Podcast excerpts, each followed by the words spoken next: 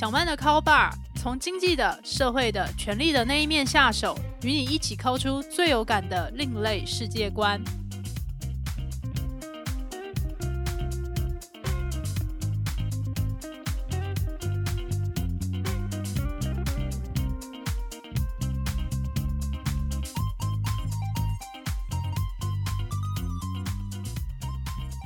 各位听众朋友，大家好，欢迎来到小曼的 Call Bar。这是一个讨论社会阶级衍生性八卦的节目，我是主持人陶小曼。小曼的 cover 现在进入了第二季，对主持人我而言，真的是有具体又重大的意义。首先是哇，真的是确实的撑过来了耶！非常谢谢第一季就开始收听的大家，前面十五集也的确有不少尴尬或者是错误的尝试。例如说，一开始觉得自己没有那么多制作声音内容的经验。是不是写逐字稿再念出来比较保险？后来发现啊，写逐字稿真的是有够崩溃的，而且要把逐字稿念得很顺很自然，这也是一个需要有配音员相当实力的功力。但是过去我完全没有接受过这方的训练，所以就会念得很僵硬，要不然就是非常的紧张，很担心自己讲错话。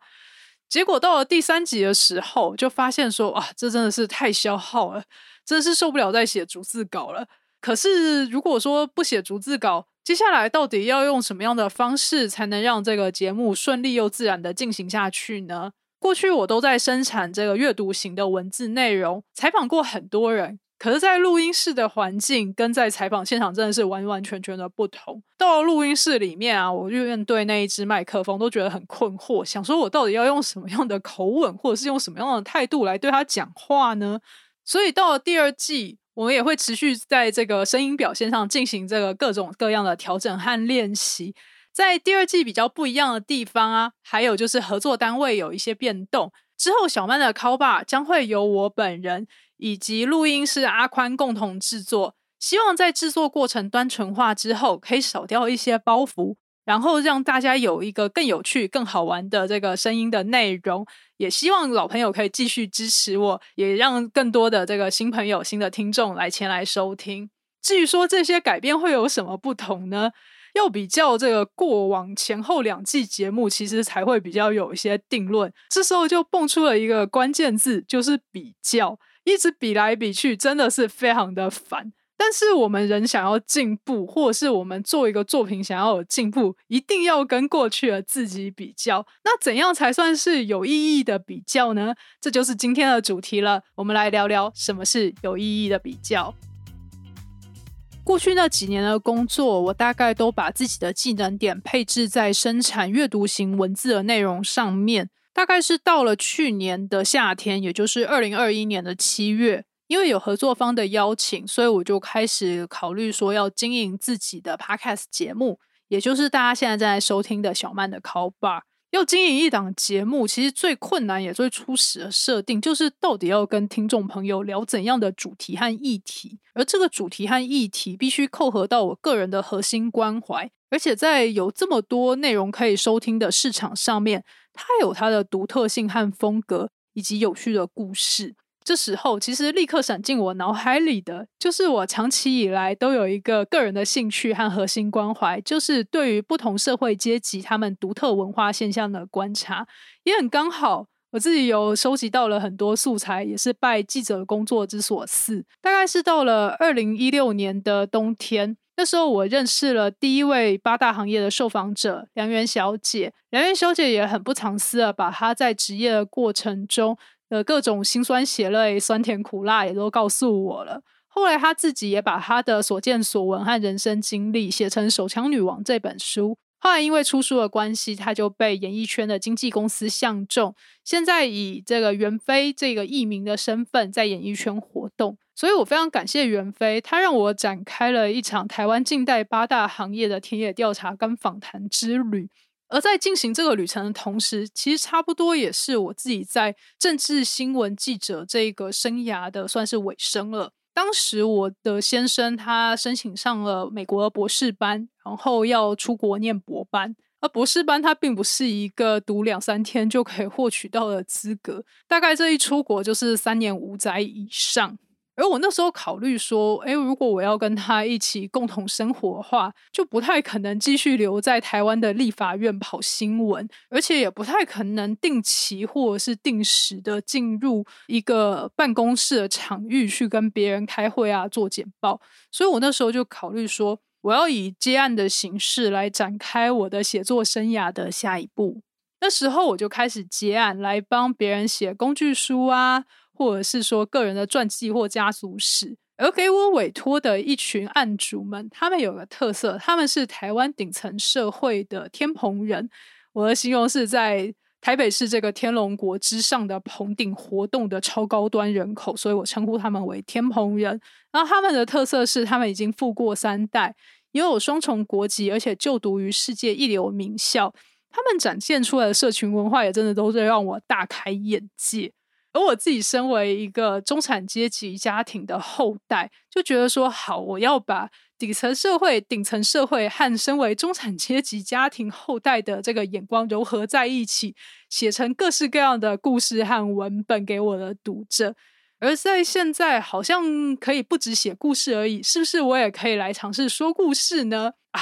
结果就发现，我真的是想的超级天真的。毕竟啊，写作和讲故事其实是完全不同的专业。在声音内容的形式上，我真的是一个小白；在声音表现的训练上，也是从零开始的。虽然那时候也看了一些制作 podcast 的书籍，例如说像是《开始 podcast》，千万收听制作人教你内容规划、主持、上架指南。但是有了宝典之后，其实不代表后续是一路顺风的。例如，开始制作到第一季的后期。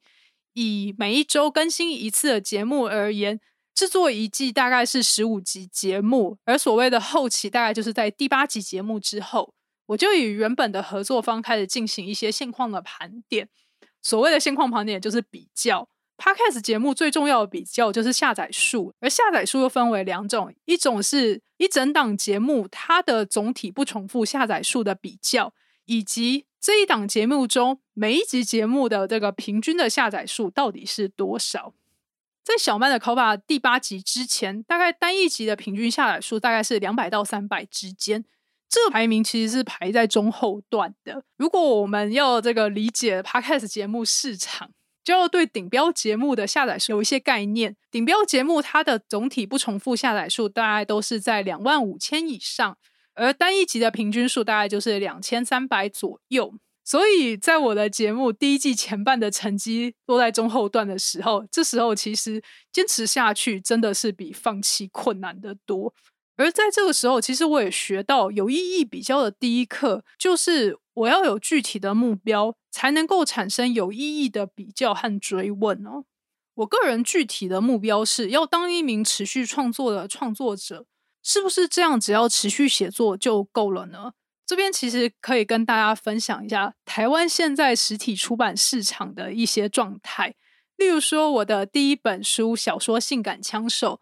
在首刷的印量大概是两千本。第二本书有一个落落长的书名，它是报道文学。我拿青春换明天，八大行业的职场说明书，遇海求生的人物群像。这本书在首刷的时候印了两千八百本。而接下来大概每一年或每半年的时间，我就会从出版社那边得到所谓的版税报告。版税报告大概会长这样，它上面会写的说，你这本书印了多少本，增刷印了几本，接下来卖出了几本，累计销量有几本，这一季损坏了几本，以及接下来用公关的这个形态，也就是送出了几本。还有你的电子书卖了几本等等等等，而这些数字到底要怎样让出版社有一个黑字的获利，而不是红字的亏损呢？大概这个数字就是卖完实体书一刷的销量，大概就可以让出版社有一个正向的获利。我们当然可以说，一本书的这个呃盈利或者是亏损不能全部算在作者的头上，可是其实出书它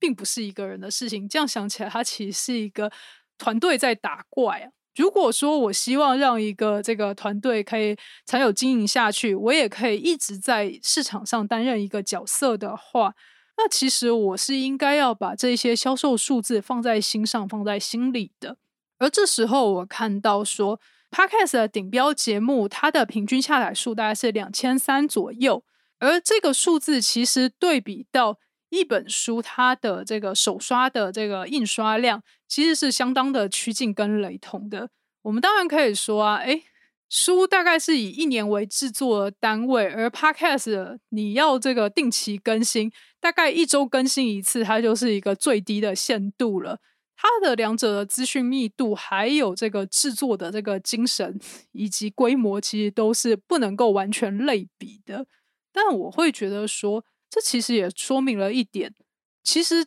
要听一个娱乐的内容，或者是任何内容，都是一种刚性的需求。现在读者的眼睛非常的宝贵，时间也很有限，大家不见得有时间坐下来看书。但大家可能在通勤的时间，或者是在各种零碎时间上，耳朵是有空的。如果说在这个时候，我可以生产出一些内容，让不读书的读者他们有一些故事可以听的话，或许这就是未来一个创作者的新的机会。因此，我觉得说，即使在第一季前半的成绩不尽理想的情况之下，我也应该继续前进的一个理由。而这时候，其实我也学到了关于有意义比较的第二课，就是这档节目，我到底是应该要砍掉重练，还是要接关继续打下去？这时候，其实我也会想到说，其实黑历史也是历史，我必须要有一个比较的基准点。而且，我真的是特别感谢从一开始就在我很青涩不成熟的时候就支持我的听众朋友，真的是你们才是我。坚持下去的动力，所以我真的要非常的谢谢你们，而且鞭策自己持续的努力下去。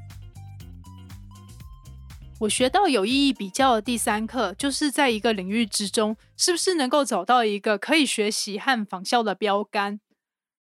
例如说，像是经营 Podcast，当然就要去听其他厉害的节目、厉害的主持人，他们到底是怎么样访谈来宾，或者是陈述一个单口的观点。我在下面这几档节目和主持人身上都学到很多东西，例如在台湾顶标 Podcast 里面赫赫有名的大人的 Small Talk，他的主持人是张国阳和姚诗豪这两位大人学的创办人，他们都有这个工程顾问管理的背景，然后都会用专案管理的思维去描述并且拆解人生的疑难杂症。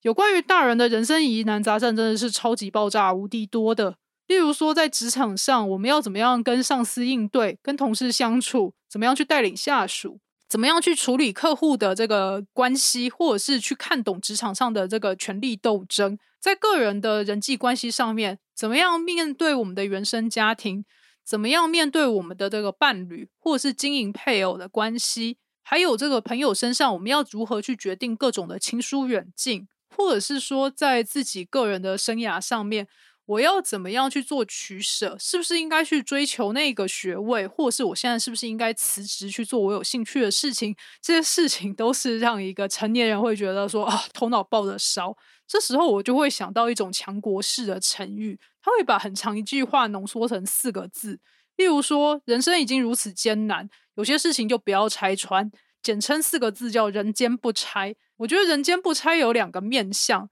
第一个面向就是对当事人。因为实在太艰辛了，我就鸵鸟心态，有些事情现在先不要面对。那第二个层次呢，其实就是相对于当事人的周围的人，其实，在社会上走跳，正常人都不太想去得罪别人，话都最好只说个三分，好好保护自己。有时候我们看到当事人有一些不太好、不太健康的状况，但我们其实也很难去出言提醒或跟对方讲一个透彻的实话。因此，这种时候我们也就人间不拆了。可是听大人的 small talk 的时候，就会听到两位主持人用相当的理性而且层层分析的角度，去把那些人间不拆、我们原本不敢拆或不愿意拆的东西拆开来谈。这一点，嗯，我是觉得非常的厉害，而且相当的到位。第二位我自己很崇拜的主持人是精神科医师邓慧文。我在他是九八新闻台主持邓慧文时间的时候，就是粉丝了。我在听邓慧文医师的节目之后，其实学到一种很重要的叙事方式，就是在表达不同意见的时候，又夹带同理心。而这一份同理心，将是开启更深层次对话或更深层人际交流的一个关键。例如说，我们现在想象一下，有一位熟人坐在我们面前，一开口就是抱怨。抱怨他的职场，抱怨他的学校，抱怨他旁边遇到的人，抱怨他的原生家庭对他不好，对他不够栽培，或者是对他各种忽视、霸凌等等等等。然后他想追求的对象都只看高富帅或者是白富美，看都不看他一眼，而且就非常的拜高踩低等等等等。总之，这个社会上千错万错，干天干地干社会，就是他自己这个人最可怜。哇，听到这种话，大家会不会觉得理智都快要断线了？觉得负能量怎么这么重啊？好，那我觉得在我自己的原厂设定里面，如果这这样的状态让我理智断线的话，我搞不好就会很直接的呛对方说。讲了那么多别人事情，你怎么不看看自己？你就是用这种态度对别人，所以这个世界才会这样对待你啦！你都不会自我检讨一下吗？好，喷完对方这一句话之后，我相信有些脾气火爆的人，搞不好就要卷袖子来跟我论输赢了。虽然说要打架也不是非常的害怕，可是这真的不是成熟大人要去解决社会事的方式哦。这时候，我再模仿一下邓慧文医师的模式，他会怎么样去？回应这样子的抱怨，以及这样子的这个，应该算是对于要接话的人也是一个困扰吧。他会怎么样说呢？都会有人意思可能会这样讲，他会说：当你在表达自己非常内心深沉而且真诚的情绪的时候，其实我觉得你受到最大的挫折是周围的人，他们其实不那么愿意去倾听。或者是花时间好好了解这背后的原因，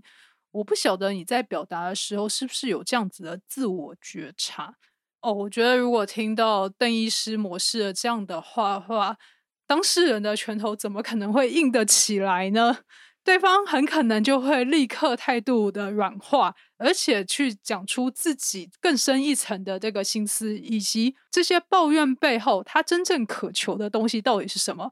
我其实觉得邓医师的这一种陈述方式，它其实并不是一种这个高端的说话术，而是一种人生态度的高度的展现。我觉得非常的厉害，很值得学习。以上这两档节目，或者是这三位主持人，都是我觉得在呃，他们都有主持单口节目以及访谈型的节目。下面有一档我觉得非常厉害的知识型单口节目，叫做《衣橱里的读者》。主持人黄兴化，他的声线非常的温柔好听，而且他挑的议题我都觉得非常的艰涩和困难。就从世界级的这个经典名著到自然科学，还有社会科学，而他都会用非常有画面性，而且带入这个细节的方式，向大家陈述那个时代。或者是那一个情境之下，为什么人们会有那样的想法，或者是那样子的做事情，或者是有那样子的反应？而且它的特色是在节目的最后，它都会带领大家去了解一段古典音乐。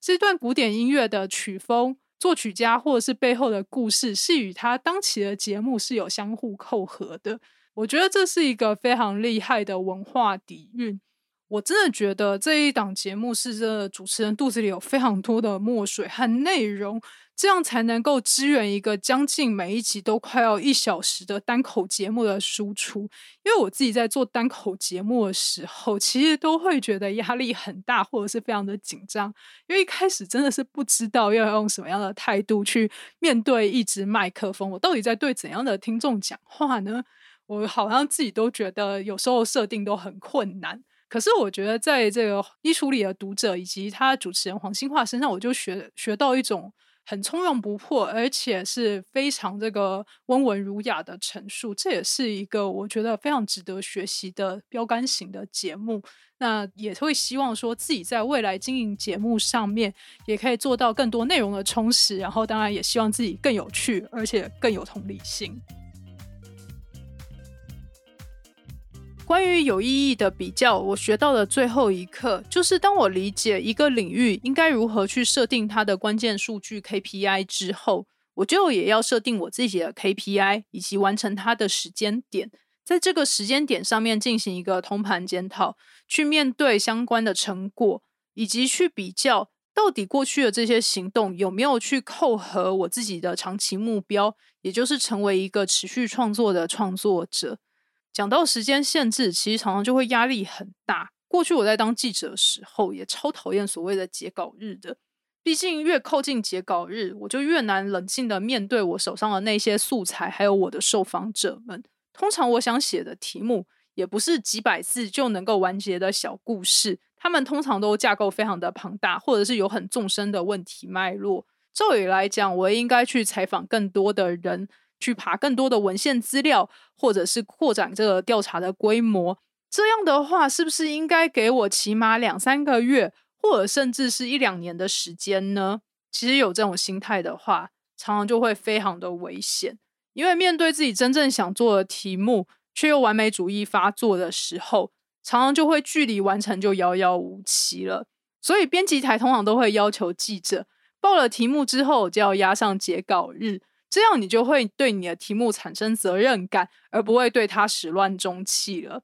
所以在这边，我也想要对。小曼的 call bar 听众朋友许下我的自己的心愿，我希望这一个节目在经营到第三或第四季的时候，它可以成为一个顶标的节目，可以让听众朋友明确感受到我在主持或者是论述观点上面的进步。如果说在未来三个季度或者是一年的时间里面，我没有达成顶标节目的下载数，我相信这个节目它也会是一个完整的声音作品。即使目前的现况盘点起来，距离我的理想的目标当然是有蛮长一段距离，但是我还是会想尽办法去逼近这个目标。而我想这些办法应该就是所谓有意义的比较吧。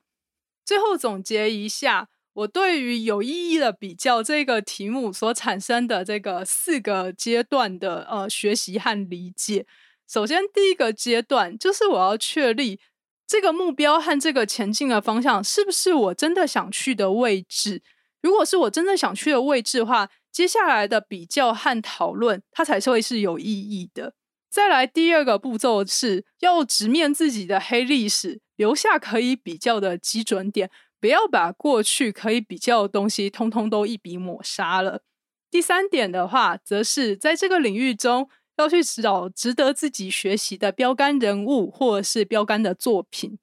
第四点就是，当我们理解这个领域里面会如何去设定关键的目标 KPI 的时候，也要设定我们自己的还有完成的时间点。这样的话，我们才会有始有终去面对我们过去的这些努力。